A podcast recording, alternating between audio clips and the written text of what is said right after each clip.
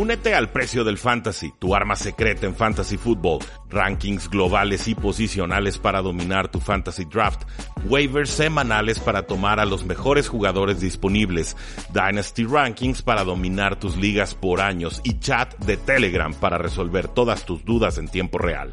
Visita stam.store diagonal precio NFL o da clic al link en este episodio para suscribirte.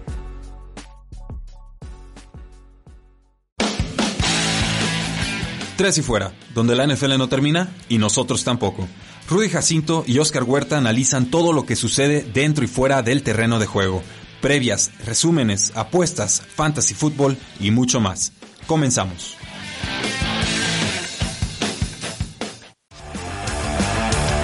Saludos a todos y bienvenidos a un programa más de Tres y Fuera, donde la NFL no termina y nosotros tampoco. Mi nombre es Rudy Jacinto, me encuentran en Twitter como arroba NFL y bueno, tenemos a Oscar Huerta como casi todas las semanas para analizar lo que sucedió en el Thursday Night Football, para dar nuestras mejores predicciones y picks de esta semana 3 de Acción NFL, pero también para analizar lo que está sucediendo en torno al COVID alrededor de la liga, Oscar. Varios equipos ya reportando jugadores contagiados. Eh, no es un brote generalizado, pero ciertamente, sobre todo el caso de los Titans, pues tiene muy preocupados a propios extraños. Sí, es un tema que, eventualmente creo que se iba a, tocar en la NFL en algún punto de la temporada. Lo vimos en el béisbol como después de cuatro semanas que por ahí los St. Louis Cardinals eh, hubo negligencias por parte de los jugadores y demás. Y, ahora pasó en la NFL y, los Titans son los responsables ahora de ello. Primero eran un pobrecitos, pero después por ahí salieron rumores de qué habían hecho los Titanes y, y todo el mundo se les echó encima y ya estaban diciendo hasta que les quitaran los partidos. Así es. antes de seguir con el programa, quisiera dar un agradecimiento a Lulu Martínez en los controles operativos, por supuesto a nuestro productor Marius Kanga de forma remota y al doctor Ríos de su familia, que son como los ángeles guardianes del programa. Un fuerte abrazo, Doc. Claro que sí. Este, ahorita le conseguimos sus tres picks casi seguros para que cobre esta semana, ¿cómo no? Eh, y de acuerdo contigo, Oscar, en un principio, pues entendíamos que iba a haber algún reto mayúsculo para algún equipo que se iba a tener que reajustar el calendario. Ya se hizo con los Steelers y Titans, ¿no? Se pasó a semana 8, ya quitaron el bye week o se lo adelantaron mucho a los Steelers. Ahora les toca un juego de primero domicilio y luego, eh, bueno, un viaje y luego a domicilio contra Ravens, una cosa por el estilo, sin descanso. Ravens llega descansado. Entonces, el que salió perdiendo ahí fue Steelers, que ni la debe ni la teme. Exacto. Ahora esta semana en teoría tendrían que enfrentarse los Titans y los Buffalo Bills, pero esta semana trascendió que cuando le dijeron a los jugadores que no se juntaran a entrenar, hubo varios jugadores de la secundaria de Titans que así lo hicieron, están grabados, hay fotografía, hay fecha y hora, y por supuesto por la NFL va a ser muy estricta, ¿no? Pues están poniendo en peligro toda la temporada, porque no, no solamente son el equipo, sino a todos los que, los actores que afectan en el, en el sistema general, ¿no? No somos burbujas, y, yo sí en el podcast fui muy claro, o sea, si, si son culpables, si actuaron mal, les dijeron que no tenían que entrenar y entrenaron, a pesar que probablemente no iban a jugar esa semana contra vikingos. Bueno, primero era vikingos, luego era, era Steelers. Eh, ¿Saben qué? Castigo histórico. O sea, yo, yo estoy listo para un castigo histórico. O sea, la, situación lo amerita. Y, y, si la franquicia, por falta de liderazgo o por, obviamente, contubernio ahí con los líderes del equipo, entrenaron, yo, yo estoy listo para que les caiga la de Dios. Sí, digo, a mí me encantaría saber quién fue el responsable, quién fue el organizador o, quién dijo, ¿sabes qué? No pasa nada. Porque creo que este no pasa nada es lo que le ha afectado a muchos jugadores de, ¿sabes qué? No nos vamos a contagiar, este, nos han estado checando a nosotros y, y nos ha, eh, o sea, la confianza, la sobreconfianza que existe en los jugadores a veces es demasiada. Y, aquí te das cuenta que pues, nadie es inmune, que, en realidad te, estás tentando la suerte y te va a pegar. Y en este caso les pegó y duro a los Titans. Por ahí hubo como 12 de staff y 12 jugadores, no sé cuántos son al total. Pero sí, como dices tú, puede ser un castigo histórico. No estoy tan seguro de que vayan a ser partidos como tal, de darles la victoria a, no, Steelers y demás. Para pero la peor decisión Sí, exactamente. Yo creo que no, no puedes premiar de cierta manera. Sé que no es premiar directamente, pero no puedes premiar equipos que no tuvieron nada que ver, que no tienen nivel en el entierro, la realidad. Más bien yo lo que sí este, esperaría o, que creo que podría pasar es a lo mejor repercusiones en el draft. Sí, esas, hay, muchas formas, tío. Le, están, le, están, cobrando 100 mil dólares a los coaches que no se tapan la boca, ¿no? Exactamente. Y, y, eso nos parece exagerado y lo están apelando a los coaches ¿qué no les van a aplicar a estos canijos que sí están violando con total descaro las reglas, las únicas reglas bajo las cuales se podría desarrollar una temporada NFL? Entonces, creo que ahorita es todos contra los Titans y creo que está justificado. Eh, pero bueno, Oscar, vamos viendo cómo... ¿Cómo avanza esto? Se esperaría un partido de Tuesday Night Football, un partido en martes, que amenazó la NFL con tener un juego en martes la semana pasada, finalmente fueron dos en lunes, y en esta ocasión, pues los Patriotas también van a, dobletear el lunes, si todo sale bien, y estaremos viendo a los Titanes jugar en este martes. ¿Te parece buena decisión? Sí, de, hecho, por ahí comentaba con Ander, nuestro colaborador de Tres y Fuera Ravens, que eh, qué hubiera hecho él o qué hubiera hecho yo. Él propuso cuatro semanas sí, una semana no de bye para tener ahí un poco de flexibilidad, que se me hizo interesante a lo largo de toda la temporada, que o sea sería cuatro, una, cuatro, una, cuatro, una, así hasta concluir. Eh, lo que yo mencioné es que algo que de cierta manera está sucediendo ahora es juegos diarios. Juegos diarios tipo básquetbol, tipo béisbol, que si no puedes jugar un día, sabes que lo jugamos dentro de tanto y es cíclico de cierta manera y, que lo estamos viendo ahora de cierta manera. indirectamente son partidos el lunes, martes, jueves, domingo y, no me extrañaría por ahí que empezaran a meter miércoles partidos para poder darle rotación y poder darle un poquito de flexibilidad a, a los equipos que sí están saliendo positivos. Absolutamente, Oscar. Pero bueno, seguimos monitoreando la situación del COVID-19 en la National Football League. Por supuesto, un tema importantísimo. Eh, los Patriotas tienen casos. No sabemos si va a jugar Cam Newton, no sabemos si va a jugar el cornerback eh, Stephon Gilmore.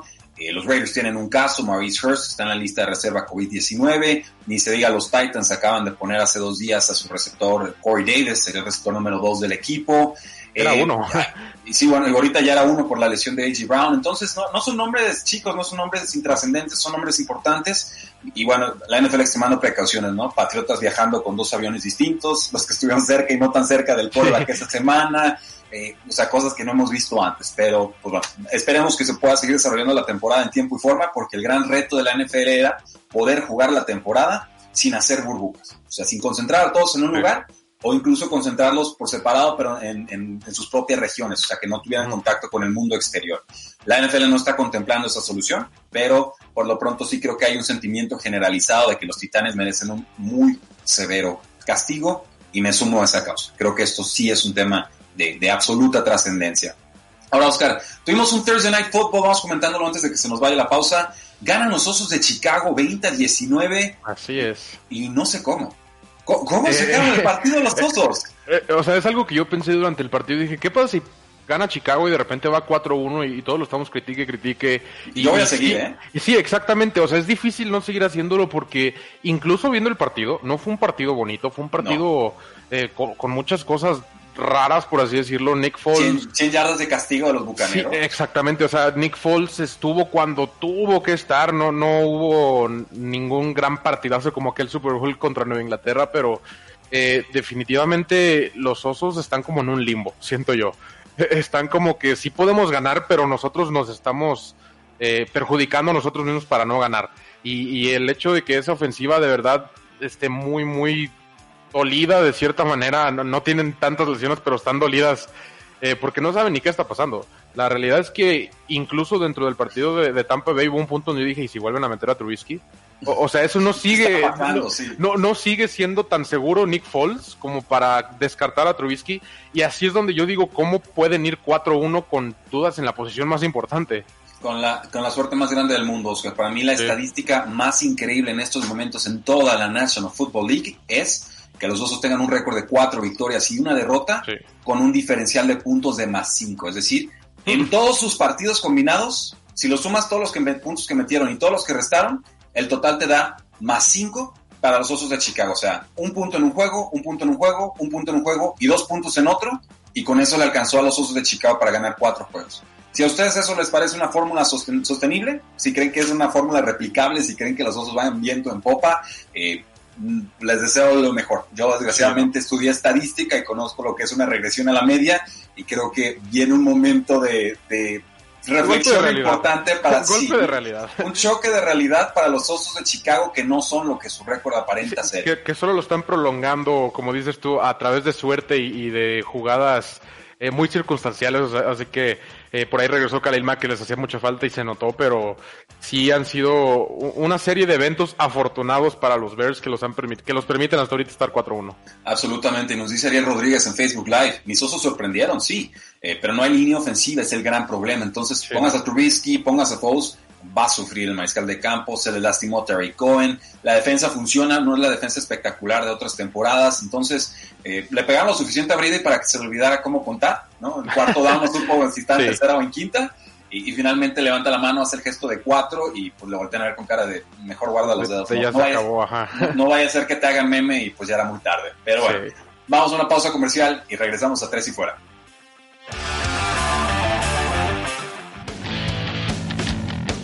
Quedan temas en la mesa. Ya regresa Tres y Fuera.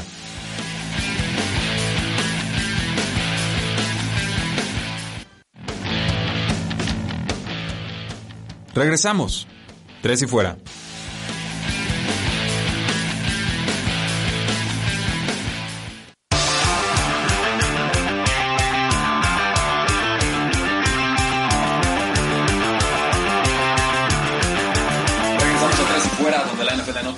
Y nosotros tampoco. Yo soy Rudy Jacinto, me acompaña Oscar Huerta. Eh, ya criticamos a los Titanes de Tennessee por no seguir las reglas anti-COVID-19. Ya nos sorprendimos de que los Osos de Chicago le ganaran a los Tampa Bay Buccaneers.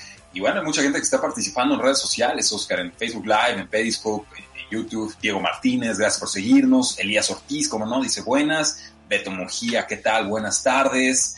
Eh, Natural Science, ya llegamos, ¿cómo nos trata la vida? Pues mejor que a los Titans, creo que es lo que podríamos decir. Y mejor que a Brady. Y me están preguntando por una noticia, Oscar. Parece que la NFL ha suspendido a Ian Rappaport unos días, hasta el octubre 22, por violar las reglas de NFL Network. Eh, la noticia de Ian Rappaport, que es uno de los dos corresponsales más importantes en los Estados Unidos, junto a Adam Schefter, eh, dice, bueno, recientemente publiqué algo en mis canales sociales sin permiso o autorización del NFL Network, lo cual iba en contra de los lineamientos. Como resultado, estaré fuera del aire hasta el 22 de octubre.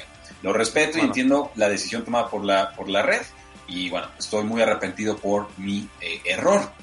Em, no sé exactamente, eh, bueno, publicó, sí, publicó algún anuncio publicitario y no lo, ni lo voy a mencionar, este, me parece que es una especie como de rasuradora eh, eléctrica y bueno, pues no sé ah, si, está, si, permitió o no, o sea, fue un anuncio publicitario no autorizado porque lo mencionó antes de tiempo o porque la NFL no permitía que se mencionara esa empresa, no sé, no, no sé qué pasó, pero bueno, creo que, creo que va por ahí.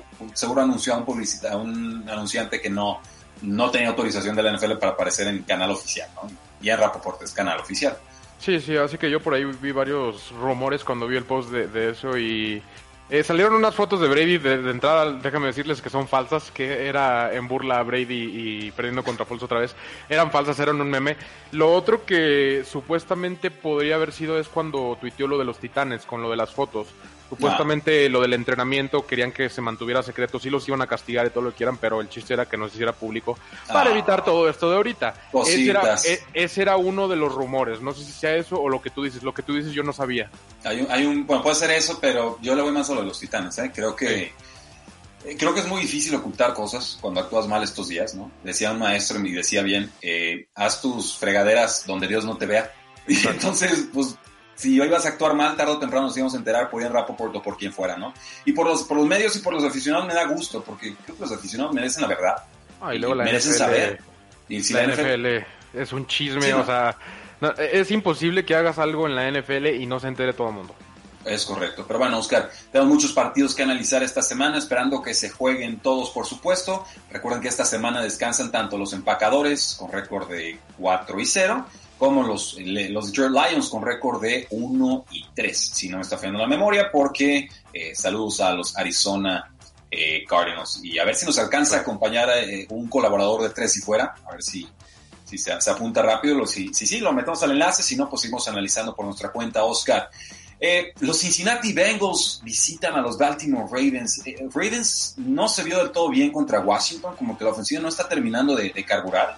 Eh, pero es favorito Ravens por 13 puntos y la línea combinada está en 51. Yo te preguntaría, ¿qué probabilidad le das a los Bengals, que para mí ya no son un equipo malo, son un equipo promedio, aceptable, competente, ofensivamente productivo? línea ofensiva nada más. Sí, ¿qué, ¿qué, posibilidades tienen los Cincinnati Bengals contra Baltimore? De, ganar muy pocas, creo yo, sinceramente. La línea es la que sí me llama un poquito para tomarla, que sí, sí me, me tienta de cierta manera porque 12.5 puntos es bastante y como dices tú, Baltimore eh, ha ganado, ha ganado cómodamente, pero muy bien, no, no ha no ha paleado, por así decirlo, no ha atropellado como a lo mejor estamos acostumbrados, como, ¿te acuerdas ese primer partido del año pasado contra Miami que vimos a Baltimore y dijimos, ¿quiénes son estos Baltimore Ravens? Eh, eh, no es el mismo caso este año. Tan explosivos. Ajá, exactamente. Yo creo que Cincinnati, como dices tú, ya no es un equipo tan malo, pero digo, línea, money line, a quien gana el partido, yo creo que Baltimore sí lo gana. Eh, no me animaría a tomarlo con, con, la línea, definitivamente. Me gusta el over que está en 51 puntos, lo tengo yo aquí. Eh, pero sí, puede ser un partido divisional que se puede cerrar en ocasiones, pero sí creo que los Baltimore Ravens lo van a tener eh, como, cómodamente. Ok, bueno, pues aquí tenemos un colado, damas y caballeros. Humberto Torres, bienvenido a la transmisión oficial de Tres y Fuera en el 1340M Frecuencia Deportiva, YouTube, Facebook Live y por supuesto Periscope. Eh, directito al tema, compadre, ¿cómo ves este partido de los Bengals contra los Ravens? Eh, a Oscar le está gustando tomar los más 13 puntos con Cincinnati por la buena ofensiva que han mostrado, pero espera que Baltimore gane al final del día. Bueno, creo que va a ser una prueba complicada para Joe Burrow. Yo no tomaría la línea, me parece que Baltimore contra equipos pequeños suele hacer buenos partidos y suele ser dominante en ese tipo de partidos. Creo que los bengalíes de Cincinnati no tienen oportunidad contra los cuervos de Baltimore. Además, eh, no olvidemos, Joe Burrow sigue siendo un coreback novato que se ha equivocado muy poco, pero también es una gran defensiva a la que se está enfrentando. Si bien no ejerce mucha presión en corebacks rivales, el perímetro todavía eh, suele ser bastante bueno y me parece que sobre todo van a saber anular a Joe Mixon que viene de un partido extraordinario. Bueno, pues yo también voy a tomar los Baltimore Ravens. La línea eh, yo creo que yo sí me animo con la línea del lado de Cincinnati. Generalmente, si te dan 12 o 13 puntos a la larga, saldrías ganando. Es, mi sentir como apostador. Pero puntualmente en este juego, pues creo que Baltimore quiere demostrarle al mundo que lo de los Chiefs fue un accidente y no lo terminó de demostrar contra Washington. Entonces creo que Cincinnati podría acabar pagando los platos rotos ahí. Podría ser una gran rivalidad entre Lamar Jackson y el novato Joe Burrow. Los Pittsburgh Steelers reciben a las Águilas de Filadelfia, Oscar y Humberto. La línea está a siete puntos y medio a favor de Steelers. No nos dan este touchdown de colchón, nos piden más. Y la línea combinada está en 44 puntos. La ofensiva de Steelers no ha carburado, no me convence, aunque los receptores son espectaculares y me gusta el corredor James Conner. Es, por Big Ben mis dudas. Eh, pero con las Águilas de Filadelfia, pues todas las lesiones del universo. Miles Sanders no termina de explotar como corredor. Eh, en fin, o sea, son dos equipos que me parece, pese a sus récords disímiles, aún se siguen tratando de encontrar en esta campaña, Oscar. Eh, sí, digo, las Águilas de Filadelfia se vieron un poquito mejor contra unos 49ers sin Jimmy Garapolo. Eh, por ahí sacaron la sorpresa, pero creo que la defensiva de Pittsburgh Steelers ha estado jugando muy, muy bien. Y aquí es donde empieza a cometer errores Filadelfia. Aquí es donde Carson Wentz empieza a lanzar, esas intercepciones curiosas que, mucha gente dice que, se le va a pasar, que no es algo normal, pero eh, sigue pasando y, la realidad es eso. Yo creo que va, a ser mucho la defensiva de Pittsburgh para Filadelfia, sobre todo esa línea ofensiva que está muy, muy lastimada. Y Big Ben, no, es que desconfío yo tanto, más bien creo que sí, ya le está alcanzando un poquito la edad, pero como dices tú, tiene muy buenas armas alrededor y, debe de apoyarse un poquito más en eso. Y creo que debe empezar a hacerlo este juego. Yo creo que le van a pegar a Carson Wentz como unas seis veces en este juego. Creo que se la va a pasar muy mal contra esta poderosa defensiva de Steelers. Humberto, ¿tú a quién tomarías? Ah, Steelers, de igual manera, me parece que también es importante recalcar que Dishon Jackson y Alshon Jeffrey están fuera para este partido. Creo que la defensiva de Pittsburgh es pues eh, mucho más imponente que la de San Francisco que está tan mermada en este inicio en este inicio de campaña. No creo que Carson Wentz pueda hacer otra hazaña como la que hizo contra San Francisco. Y la defensiva de Steelers en cuanto a nombres también me parece de lo más dominante que hay en la liga. Tiene dos, dos edge rushers bastante atractivos, tiene un muy buen perímetro comandado por Minka Fitzpatrick, que desde su llegada ha sido algo, algo monumental a Pittsburgh, le cambió la cara a la defensa, creo que voy con estilo. Sí, ahora, la forma en la que podría ver que las Águilas de Filadelfia ganen este partido, y sí creo que a veces es importante recalcar, eh, no solo a quién tomamos, sino qué podría salir mal, eh, es la línea defensiva de las Águilas de Filadelfia. O sea, si la, la, línea defensiva de las Águilas de Filadelfia le llega a Big Ben temprano y rápido, creo que ahí sí podríamos estar viendo un juego muy apretado en el que última posición se lleve eh, el encuentro, porque por más golpeados que estén las Águilas de Filadelfia, no son de fiar. Creo que todavía tiene corazón el equipo, ven que la división está completamente abierta para quien se atreva y, yo sí le voy a tener todavía esa consideración, ese respeto a las Águilas, a pesar de que han decepcionado bastante eh, en esta temporada. Los Atlanta Falcons reciben a los Carolina Panthers. Abrió la línea tres puntos y medio a favor de Falcons, bajó a uno. Esto es, esto es grave, esto es muy simbólico, simbólico importante porque eh, Falcons es local. Entonces, si fuera campo neutro o en Carolina, Panthers sería el favorito en este partido. La línea combinada abrió en 51, ahorita estamos en 53 y medio, Oscar. ¿A quién tomas y por qué? Eh, yo voy a tomar a Carolina. Yo creo que eh, esta línea nunca debió haber abierto a favor de Atlanta para empezar. Eh, la realidad es que los Falcons, sobre todo defensivamente, están muy, muy, muy mal. Y Carolina ya empezó a operar, ya empezó a caminar. Lo vimos el partido pasado contra Arizona. aprovecharon huecos, aprovecharon la velocidad de Robbie Anderson. Por ahí Mike Davis está haciendo un muy, muy buen papel en la ausencia de Christian McCaffrey y creo que les pueden pegar por todos lados a los Atlanta Falcons. La cosa aquí es que Atlanta Falcons va a estar jugando a alcanzar, creo yo y, que puede ser un juego interesante por eso.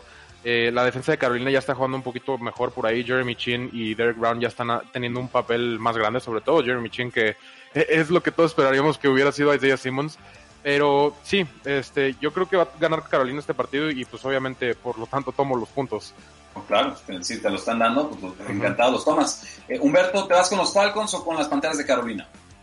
Creo que es un partido más complicado de decidir, pero creo que me iré con Carolina. La ofensiva de Atlanta no está sana. Julio Jones y Calvin Ridley eh, están mermados. Se vio el, partido pasado frente, frente a Green Bay que no están al 100%. Y únicamente por este motivo me voy con Atlanta. Yo creo que si Matt Ryan tuviera las armas eh, al 100% eh, en el caso de estos, de estos grandes sectores, me iría con Atlanta. Sin embargo, Carolina poco a poco empieza a empieza a, tener un, buen juego.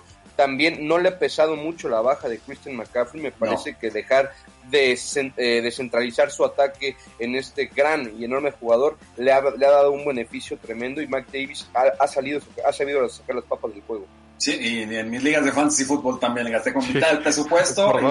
otros no se atrevieron y órale, ahorita lo estamos, lo estamos saboreando. Lo que nos dure será bueno y para las panteras también, porque creo, aún con el regreso de Christian McCaffrey, Mike Davis debe estar involucrado en esta ofensiva, sobre todo para que tenga más durabilidad el corredor estrella de las panteras de Carolina. Yo voy con los Panthers, también me, me convencen los argumentos, creo que ofensivamente están por lo menos a la par o posiblemente panteras un poco mejor este año. Eh, sí, me preocupa que Julio Jones se haya reagravado la lesión discotibial. O sea, volvemos a esta versión de Julio Jones de mediados, inicios de su carrera con lesiones de pie y no sabía si iba a jugar o no. Y si jugaba, entonces era, podía ser un señuelo solo para distraer a las defensivas o al cornerback estrella. No, no me gusta esta, esta versión de los Atlanta Falcons. Yo lo he dicho varias veces, creo que Dan Quinn ya, ya su tiempo expiró con el equipo y que están pecando de, conservadores en este momento, de leales con, con, con bueno, con el dueño, eh, Arthur Black.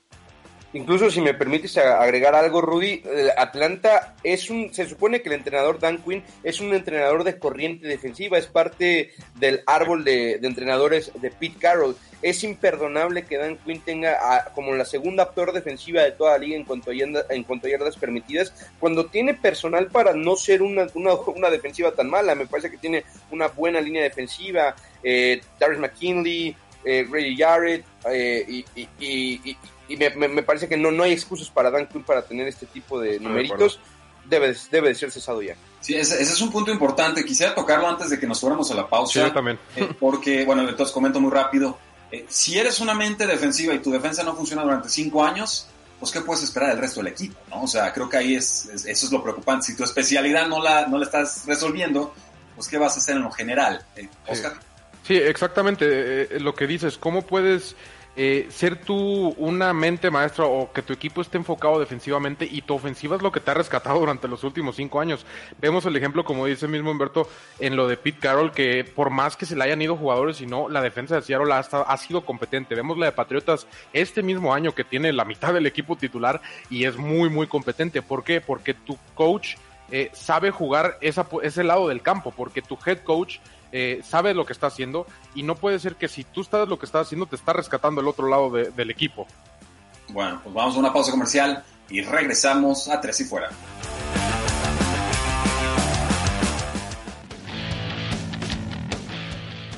No te vayas, ya regresa Tres y Fuera.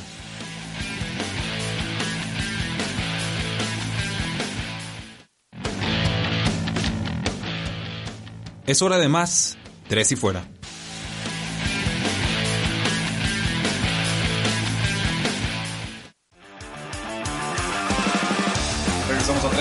Donde la NFL no termina y nosotros tampoco. Nos acompaña Oscar Huerta de Tres y Fuera Cardinals y Humberto Torres de Tres y Fuera Seahawks.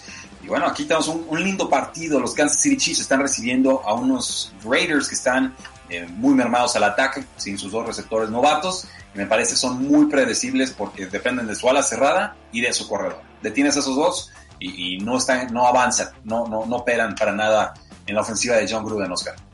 Sí, y que han estado lastimados recientemente, entonces ha sido un reflejo directo eh, el desempeño de las Vegas Raiders, pero la realidad es que van contra Kansas City y Kansas City ha sido demasiado equipo hasta para los Baltimore Ravens, quien se supuestamente eran el, el, rival para quizá quitarle el trono de la NFL, de la AFC, y vimos que ni siquiera eso fue suficiente, entonces no, no esperaría gran cosa de los Raiders, sobre todo eh, ver que también está Josh Jacobs y Darren Waller, como dices, es demasiado equipo Kansas City, no creo que los voy a dar contra en todo el año, así que velo apuntando desde ahorita. Bueno, eh, Kansas City es favorito por 11 puntos, la línea combinada está en 56. El segundo dato más increíble de la temporada para mí es que Kansas City ha cubierto las bajas en todos sus juegos. O sea, no, no han sido esa ofensiva explosiva de No han 35 querido. más puntos el año, eh, este año. No sé si no han querido o no han podido o qué onda. Contra los Patriotas no pudieron. Contra los otros equipos quizás no quisieron o, o prefirieron manejar el reloj. Pero sí sorprende ciertamente que Patrick Mahomes y todo este elenco de jugadores explosivos no esté cubriendo las altas, ¿no? Ya un mes entrados a, a la temporada. Humberto, ¿a quién ves al ganador y por qué? Ah, yo en este caso veo a los Raiders, si bien Ah, uh. creo que e- es lógico que Kansas City va a ganar, tocaste un, un punto importante. Le- bo- eh, el, el equipo de Kansas en los últimos partidos no ha querido ser el equipo avasallador que mete 40 puntos, 30 puntos, sino toma una ventaja cómoda y empieza a manejar el reloj. Creo que también la ofensiva, bien mencionaban, se centra mucho en Darrell Waller, y en la ofensiva aérea sobre todo, pero creo que va más por lo que va a dejar de hacer Kansas en el sentido de manejar bien el reloj, correr más la pelota, pases cortos y no, no arriesgar a Mahomes, que no hay, realmente no hay ninguna necesidad. Por eso yo me voy con los Raiders de Oakland. En el partido pasado contra Patriotas, muy mermados, sí, contra Bill Belichick, pero es imperdonable que con un Patriotas tan mermado hayas tenido este inicio tan lento y que a final de cuentas la diferencia de puntos notable llegó por esa intercepción de Tyron Matthew por una, un pase que se le, que se le cae de las manos. lo al regala. Así Sí, es. Entonces yo Pues por eso voy con Raiders. Vas por la sorpresa, me gusta. Me gusta, es atrevido y, y bueno, John Gruden aquí puede demostrarle al mundo que es el momento de los Raiders, ¿no? Pero eh, yo creo que las lesiones les, les van a pesar mucho todavía. Eh, Washington recibe a, las, a Los Ángeles Raiders un juego traicionero, o sea, eh, quizás el viaje más largo que puede realizar, ¿no? De- Desde Los Ángeles a Washington, pues estás en diagonal a lo largo de todo el continente americano, o bueno, por lo menos el, el país de los Estados Unidos. Es favorito eh, Rams por 7 puntos y medio, había abierto 9 y medio. En la línea combinada está en 46 y medio. Lo más destacado aquí es que Washington tiene un cambio de mariscal. Sientan a Dwayne Haskins, meten a Kyle Allen, quien fue titular con Panteras el año pasado, no de buen rendimiento, pero de confianza de, de Ron Rivera. Eh, y ahora ponen de coreback número 2 a Alex Smith. Entonces Dwayne Haskins pasa de coreback titular a estar directamente en la banca. Sí, yo Oscar. quiero saber qué pasa cuando Aaron Donald le dé un, un buen golpe a Kyle Allen y tengan que meter a Alex Smith contra Aaron Donald. O sea, de, correr. de entrada ahí sí me da un poquito de curiosidad. Eh, Kyle Allen no es un gran coreback, yo lo defendí un poco el año pasado después de que le metió cinco touchdowns a Arizona. Eh, e- es un coreback que depende mucho de su corredor, que le gusta mucho la válvula de escape, entonces por ahí quizá Gibson podría tener un buen juego, pero la realidad es que la defensa de, de Rams es mm, más que suficiente para tener a la ofensiva de Washington y, y está operando suficientemente bien Rams para meterle puntos a Washington. El partido pasado no se vio tan bien Rams y dejó un poquito de dudas, pero creo que Washington está de ese lado de, de los equipos que no deben de, ca- de causarle ni preocupaciones a un equipo como Rams, solo por la defensiva. Eh, ¿Qué opinas, Humberto? Eh, ¿Alcanza a cubrir Washington o de plano nos vamos con Rams a pesar de que viajan tanto y que van a jugar a mediodía, que es el horario que más le pesa a los equipos de la costa eh, oeste Sí. cuando viajan a- al este? Y justo, justo a, eso iba, me parece que ahí Washington tiene una, una línea, una línea importante y creo que me- yo me quedaría con Washington. La línea defensiva de Washington, a pesar de que Chase Young no, no, no, no, no va a estar, me parece que es superior a la línea ofensiva, ofensiva de Rams. La línea es bastante amplia, me, me, quedo obviamente con la victoria de Rams, pero no creo que vaya a ser por mucha, por mucha diferencia en este momento. Ok, entonces dices gana Rams, pero denme la línea de siete puntos y medio, o sea, les da el, touchdown de colchón a, los, a, Washington, me parece, me parece. Y entonces llegamos a este partido de los Arizona Cardinals contra los Jets de Nueva York. Lo más notable es que no jugará Sam Donald, mm. que estará Joe Flaco. y bueno, Oscar, eh, ya aquí se tiene que componer el equipo, ¿no? Eh, esperaría que sí, porque donde Joe Flaco salga en modo Super Bowl y Le'Veon Bell salga en modo Pittsburgh, eh, podría ser una, una desgracia esto. La realidad es que la única manera que Arizona pierda este partido es que se lo entreguen ellos mismos. Un partido como el de Detroit con tres intercepciones o como el de Carolina de 70 pases de tres yardas, no debe de causarle tanto problema. La línea incluso se me hace corta porque creo que Arizona puede aprovechar este partido para desquitarse de, todos los demonios de los últimos dos y de alguna manera calmar un poquito las dudas y, todas las cuestiones sobre el cocheo y demás. Eh, yo esperaría un partido así. Eh, no estoy no, 100% seguro, te digo que estoy un 98% seguro porque eh, existe esa pequeña posibilidad de que Joe Flaco salga como Joe Flaco y Le'Veon Bell salga, como Le'Veon Bell. Es, usted un optimista, caballero. Para mí está claro. Soy preventivo ya. Es, Arizona, es, es fácil, es clarísimo, es dominante. Si no es con Chase Edmonds, es con Kenyon Drake. Si no, va a ser con DeAndre Hopkins. Eh, Jets no tiene nada que hacer. O sea, Jets ahorita no es una escuadra calibre NFL que nos quede bien claro y es por culpa de Adam Gaze y por cómo no ha sabido gestionar y desarrollar el talento a lo largo de dos temporadas o temporada y media en la que ya se puede ver su influencia y, no es positiva. Eh, te pregunto, Humberto, me imagino vas a tomar Arizona. ¿Le das a, Jets ese colchón de siete y medio o ni la tocamos la línea y nos vamos al otro lado? No, ni la tocamos. Creo que los Jets ah, es el peor equipo de la NFL, por ahí se puede debatir junto con los gigantes, pero creo que todas las Jets están ligeramente por encima. No creo que Joe Flaco sea la solución. La línea ofensiva es una mala línea ofensiva, no tiene armas para poder para poder hacer de las suyas Joe Flaco, a pesar de que tiene un mundo de un mundo de experiencia. Por algo estaba en la banca. A final de cuentas, creo que Sam Darnold es un mariscal de campo más talentoso que de repente se desesperaba en momentos de presión debido a, que, quería hacer más de lo que de, lo que se requiere o más de lo que podía conforme al talento que, que lo rodeaba. Arizona si bien es un equipo inconstante, no sabes qué versión te va a salir, si va a salir con la, versión de la semana 1 que fue realmente maravilloso o, el, esa de la semana 3 que fue contra Detroit, pero me quedo con Arizona. Muy bien, pues bueno, vamos entonces con este juego divisional en el que ya despidieron al head coach Bill O'Brien. Eh, felicidades a los Houston Texans. Voy a decirlo, voy, a decir algo bueno de Bill O'Brien. Voy a destacar Yo también lo quiero medio es es un coach de media tabla para arriba. Muy necio de repente en, situaciones críticas, tomando decisiones analíticamente muy poco óptimas, eh, en cuartas oportunidades y demás.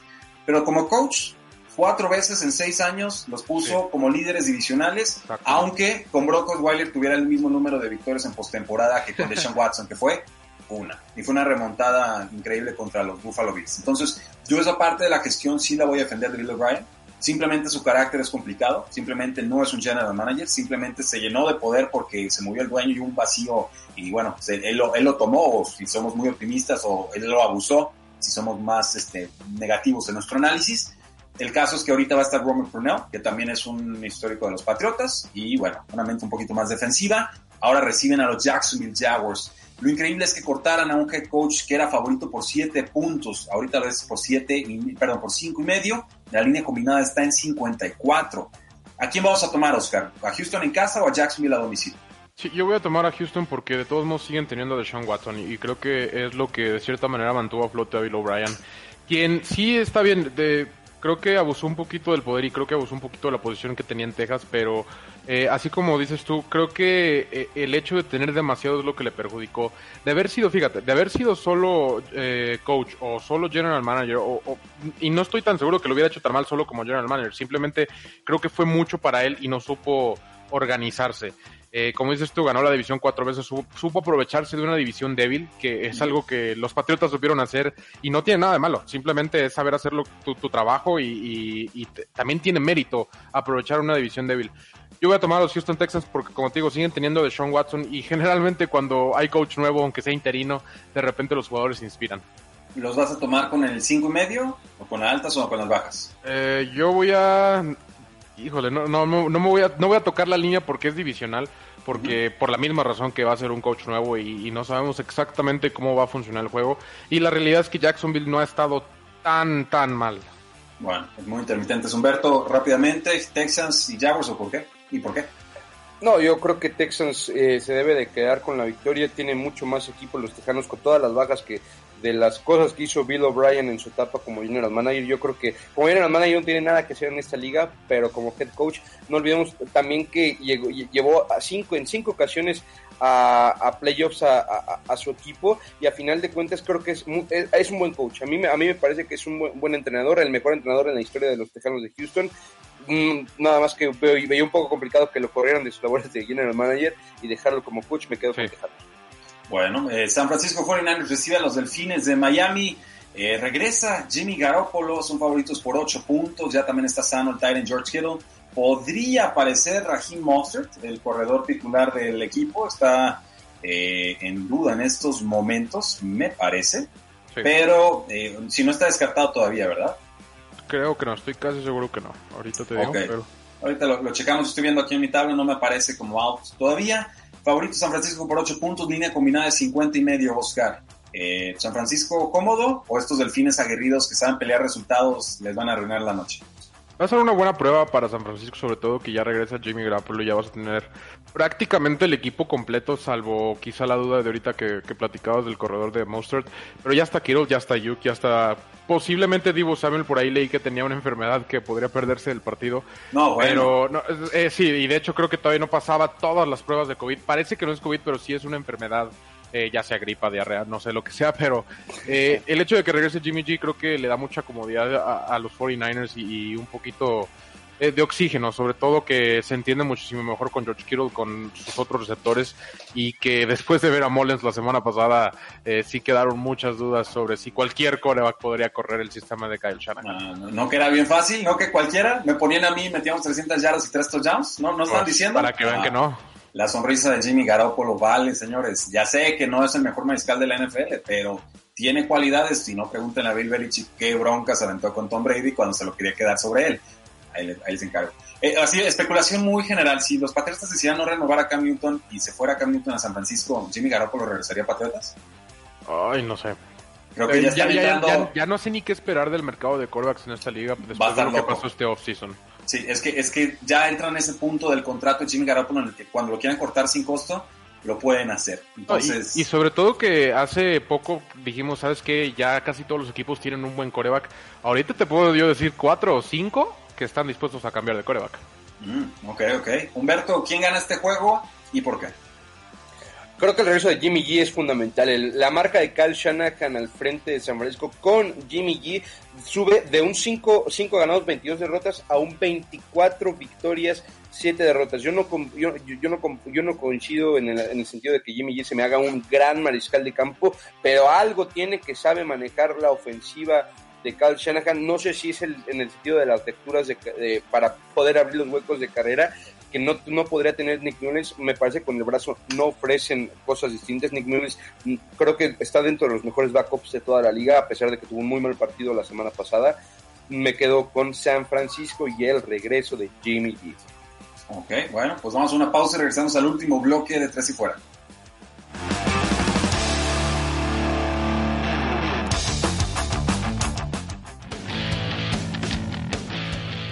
Pausa y volvemos a Tres y Fuera.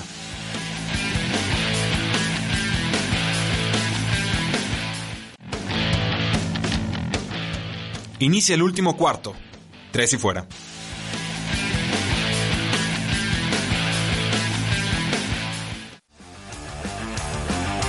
Regresamos a Tres y fuera, donde la NFL no termina y nosotros tampoco. Nos estamos jalando las greñas, debatiendo si Dwayne Haskins debió o no haber sido sentado por Ron Rivera eh, bueno, igual lo comentamos, acabando eh, el análisis de los partidos, no nos faltan muchos, pero tenemos a los vaqueros de Dallas que reciben a los gigantes de Nueva York. Estos vaqueros de Dallas tienen quizás la mejor ofensiva en toda la NFL y no dejan de encontrar formas de perder. Tienen récord de 1 y 3, deberían de tener récord de 0 y 4 porque esa victoria contra Falcons fue una vez cada 15 vidas. Eh, son favoritos por 9 puntos y medio y la línea combinada Oscar está en 54. Pregunto, ¿quién gana? ¿Y qué apuestas en este partido? Que Gigantes generalmente le juega bien a los vaqueros. Sí, por ahí bromeaba con Mariana de tres y fuera Cowboys que, que Dak Prescott va a romper todos los récords de coreback posibles y va a quedar 5-11. Porque parece que para allá vamos. Eh, sí, Gigantes generalmente le juega un poquito fuerte, pero el hecho de no tener ni siquiera juego terrestre y tener ahí a, a, Jason Aplausos Garrett al frente de las jugadas, eh, creo que va a ser un partido especial para Dallas. Creo que Dallas va a salir un poquito más inspirado para demostrar que eh, era él y no era nada más, que no era que el Dak Prescott no era el problema y la realidad es que Dak Prescott no es el problema. Como dices tú, es una de las mejores ofensivas, si no es que la mejor ofensiva eh, total es todos los juegos. Y aún así van 1-3. Entonces, eh, habla un poquito de la defensa de que si logra apretar tantito la defensa, este equipo es capaz de hacer bastantes cosas. Humberto, pero hay que tomar en cuenta que pierde Vaqueros de Dallas de forma ya eh, definitiva por el resto de la temporada al tackle ofensivo Jerome Smith, una lesión de cuello. Pudo jugar en la semana 1, tuvo que descansar en la 2 y la 3 Luego jugó todos los snaps en la semana 4 y ahora parece que se reagravó la lesión y adiós y gracias. Entonces, Dak Prescott ante una de las peores líneas ofensivas de su carrera. ¿Pueden explotarlo los gigantes de Nueva York? Mi expectativa al ataque es que pasen de pésimos a malos promedios en, en ataque contra la defensa de Vaqueros de Dallas que reviva a todos. Eh, yo creo que eh, la, sí. La, sí. sí, te escucho. La, ofensiva, la ofensiva de Dallas va a cambiar. No veo a Dak Prescott otra vez tirando para más de 400 yardas porque simplemente no van a estar debajo del marcador. No hay manera que estén debajo del marcador frente a los siguientes de Nueva York que tienen una ofensiva, una ofensiva old school. No tiene tantos motions, no tiene tantos eh, pre-snap eh, shifts. Y creo que Jason Garrett nunca debió de haber sido el, el, el elegido para estar dentro de la coordinador, coordinación ofensiva de Gigantes. Yo me voy con Vaqueros, vamos a ver mucho más a Siki, a Ezequiel Elliott, del corredor de Vaqueros de Dallas, porque, insisto, este partido no se le va a complicar a Dallas en lo absoluto, ¿eh? en lo absoluto. Además, ah, se ha hablado tan mal de Dallas estas últimas semanas que creo que es una oportunidad inmejorable para dar un golpe en la mesa y decir, no somos tan malos como ustedes dicen. somos un poquito mejores, ¿cómo? Sé lo que se siente, sí. Exacto, sí. Bueno, pues sí, bueno, vamos, con el resto de los partidos. Los Cleveland Browns reciben a los Indianapolis Colts, sobra decir, toma los Vaqueros de Dallas. Los Browns son favoritos por un punto. El over-under está en 47, los puntos combinados. Eh, ustedes decían, Carolina Falcons, el juego más difícil de la semana. Eh, para mí no, señores. Browns contra Indianapolis, el juego más difícil de predecir esta semana. ¿A quién tomas, Oscar? Eh, yo voy a tomar a los Cleveland Browns porque Philip Rivers no me ha dado razones para creer en él todavía, para, para decirme que, eh, que no era él el problema. ¿Y no, pero los demás sí. No, pero los demás sí. O sea, a lo que voy aquí es que Cleveland sí se pudo aprovechar de errores, como lo vimos contra Dallas. Supo aprovecharse de un perímetro bastante malo y puso muchos puntos en el marcador. Y aún así Baker Mayfield no fue tanto, o sea, no, no, fue clave en ese partido, lo cual me indica que no necesitan ya tanto de Baker Mayfield. No va a estar Nick Chubb, pero creo que Kareem Hunt definitivamente es más que capaz. Eh, Odell Beckham por ahí despertó un poquito, Landry ya está lanzando pases de anotación eh, de ser necesario. Entonces, eh, yo voy a tomar a los Cleveland Browns porque están en casa y porque los Colts eh, tienen problemas para anotar o para apretar el marcador cuando se les, se les está yendo. Ok. Humberto.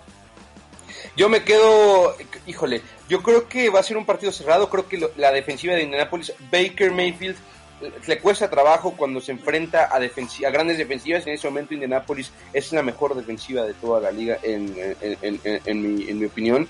en cuanto a funcionamiento, creo que han formado una, una un gran perímetro, una buena línea defensiva, saben eh, presionar al mariscal de campo y va, creo que también la baja de Nick Chubb es importante, no hay que dejarla de, no hay, no hay que dejarla de, de, destacar a pesar de que salieron al quite eh, el, el, ese corredor de, no abajo de Kareem Hunt.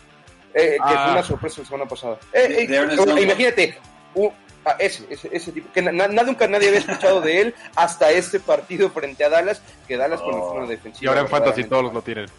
Yo, sí. yo, iba a decir, en ligas de dinastía, deberían de jugar más ligas de dinastía, ubicarían a Dearness Johnson y otros nombres un poquito más sí. profundos en el, en el, backfield, pero no importa, para eso está tres y fuera.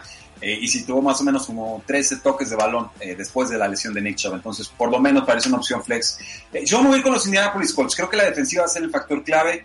Eh, me preocupa que Cleveland pueda meter 50 puntos sin que Baker Mayfield se vea bien. O sea, en algún punto Cleveland va a necesitar que su mariscal de campo dé un paso hacia adelante, dejar de esconderlo y que realmente demuestre que es ese mariscal de campo franquicia que no ha demostrado hasta el momento. Entonces yo, yo sí tengo serias dudas de Baker Mayfield, como también las puedo tener ya de un Philip Rivers a los 38 años.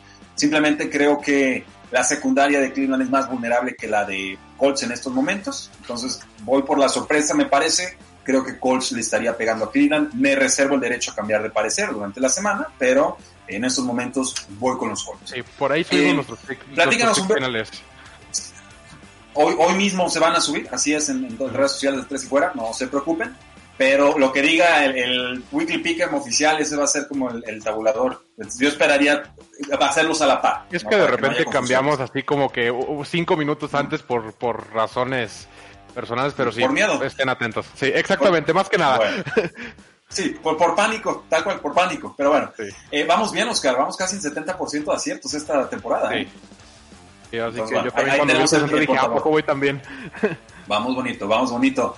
Eh, los Seattle Seahawks reciben a los vikingos de Minnesota. Vikingos revivió en ataque, en defensa. Todavía tiene muchas dudas. Humberto, rápidamente, ¿quién gana? La línea combinada está en 57 puntos. O sea, esto es Peyton Manning contra el Greatest Show on Turf. ¿O qué onda? Al parecer sí, al parecer sí. Eh, estamos hablando de Russell Wilson, el que hasta este momento, junto a Aaron, Aaron Rodgers, me parece que son los mejores mariscales de campo de toda la liga. Eh, Josh Allen podríamos ponerlo de bajito de, abajito de ellos, Sí, va bien, porque Josh Allen bien. también ha sido, ha, ha sido suertudo. Josh Allen, Sí, hasta yo también cierto estoy de punto acuerdo. que se le caen intercepciones, sobre todo contra Miami. En fin, a, fin- a fin- a final de cuentas, hay una baja importante en ser la baja de Jamal Adams, que me parece puede ser fundamental. Justin Jefferson fue una, ha sido una máquina, una, máquina del novato que llegó para suplir a Stephon Diggs. Y Adam Thielen, que es un, es un jugador ya comprobado dentro de la liga. No se te olvide que Seattle tristemente es la peor defensiva de toda la liga. Así que me parece que sí, las altas están garantizadas. Kirk Cousins va a encontrar la manera de, de hacer llegar el ovoide a, a sus receptores y creo que la defensa de, de Vikingos no tiene con qué competir. Ha sido muy mal en este inicio de temporada, no me parece que haya cumplido las expectativas que todos teníamos de, de, de la defensa de Vikingos y creo que va a ser va a pocas, ¿eh? un gran juego, ¿eh? Sí, Para mí las sí, sí. expectativas sí eran muy bajas. pero entran 15 novatos sin pretemporada, pues tampoco esperaba que echaran lumbre, pero empezaron como la peor unidad ofensiva, defensiva y de equipos especiales de todo el año. Por lo menos parece que el ataque ya se compuso. Equipos especiales, mm, bien que mal ahí está. La defensa. La defensa es la que me preocupa y nadie ha podido detener a Russell Wilson en esta campaña. No creo que los vikingos lo puedan hacer. Yo tomo a Seahawks y los tomo con esos, esos menos 7 puntos, Oscar. Yo también voy a tomar a Seahawks, pero sí creo que va a ser un tiroteo, como dice Humberto. Eh, la realidad es que ninguna de las dos defensas ha jugado muy muy bien, que digamos. Kirk Cousins empezó muy mal, pero ya la semana pasada y antepasada se vio un poquito mejor y, y tuvo un poquito más de, de repartición del balón. Eh, Adam Thielen ya no se ve tan, tan el único target en el equipo. y, y- pero la realidad es que Russell Wilson es demasiado. Está jugando demasiado bien. Yo creo que para mí ahorita sí es mi, mi pick para MVP, a pesar de que siempre al final del año surge alguien más y le quita el MVP.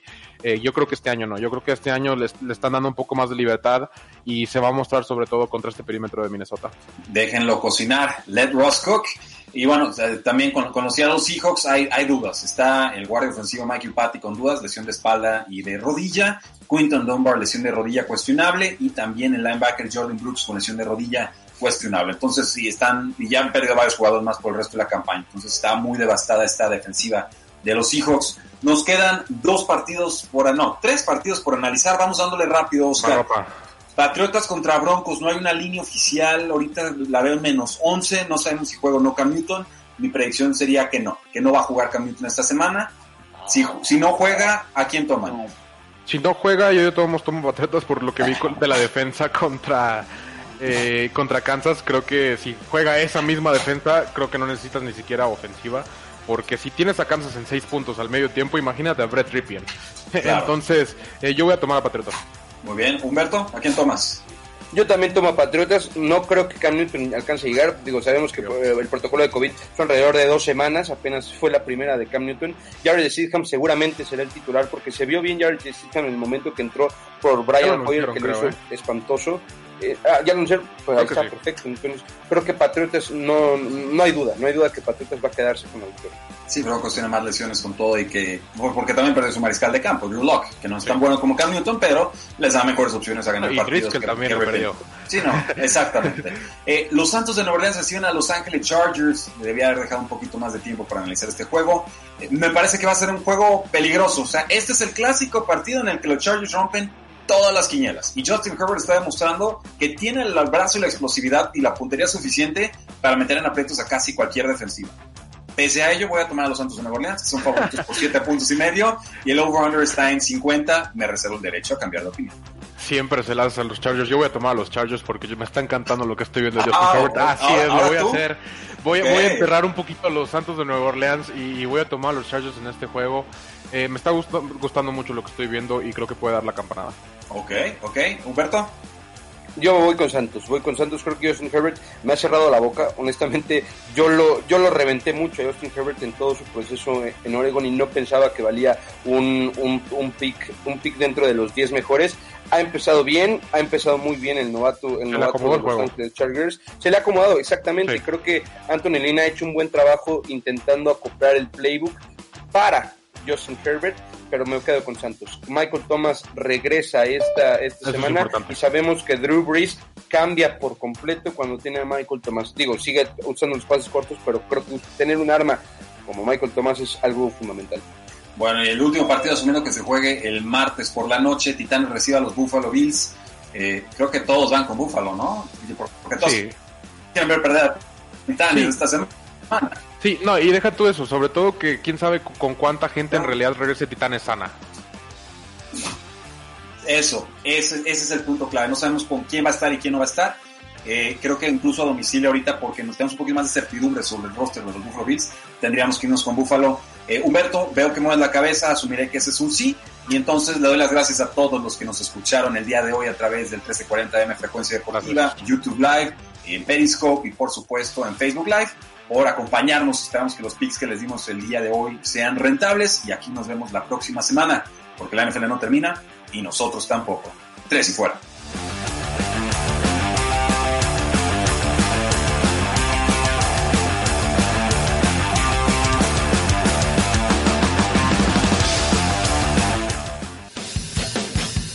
No olvides seguirnos en tresyfuera.com y en todas nuestras redes sociales, Facebook, Twitter, Instagram, YouTube, Apple Podcasts y Spotify, porque la NFL no termina y nosotros tampoco. Tres y fuera.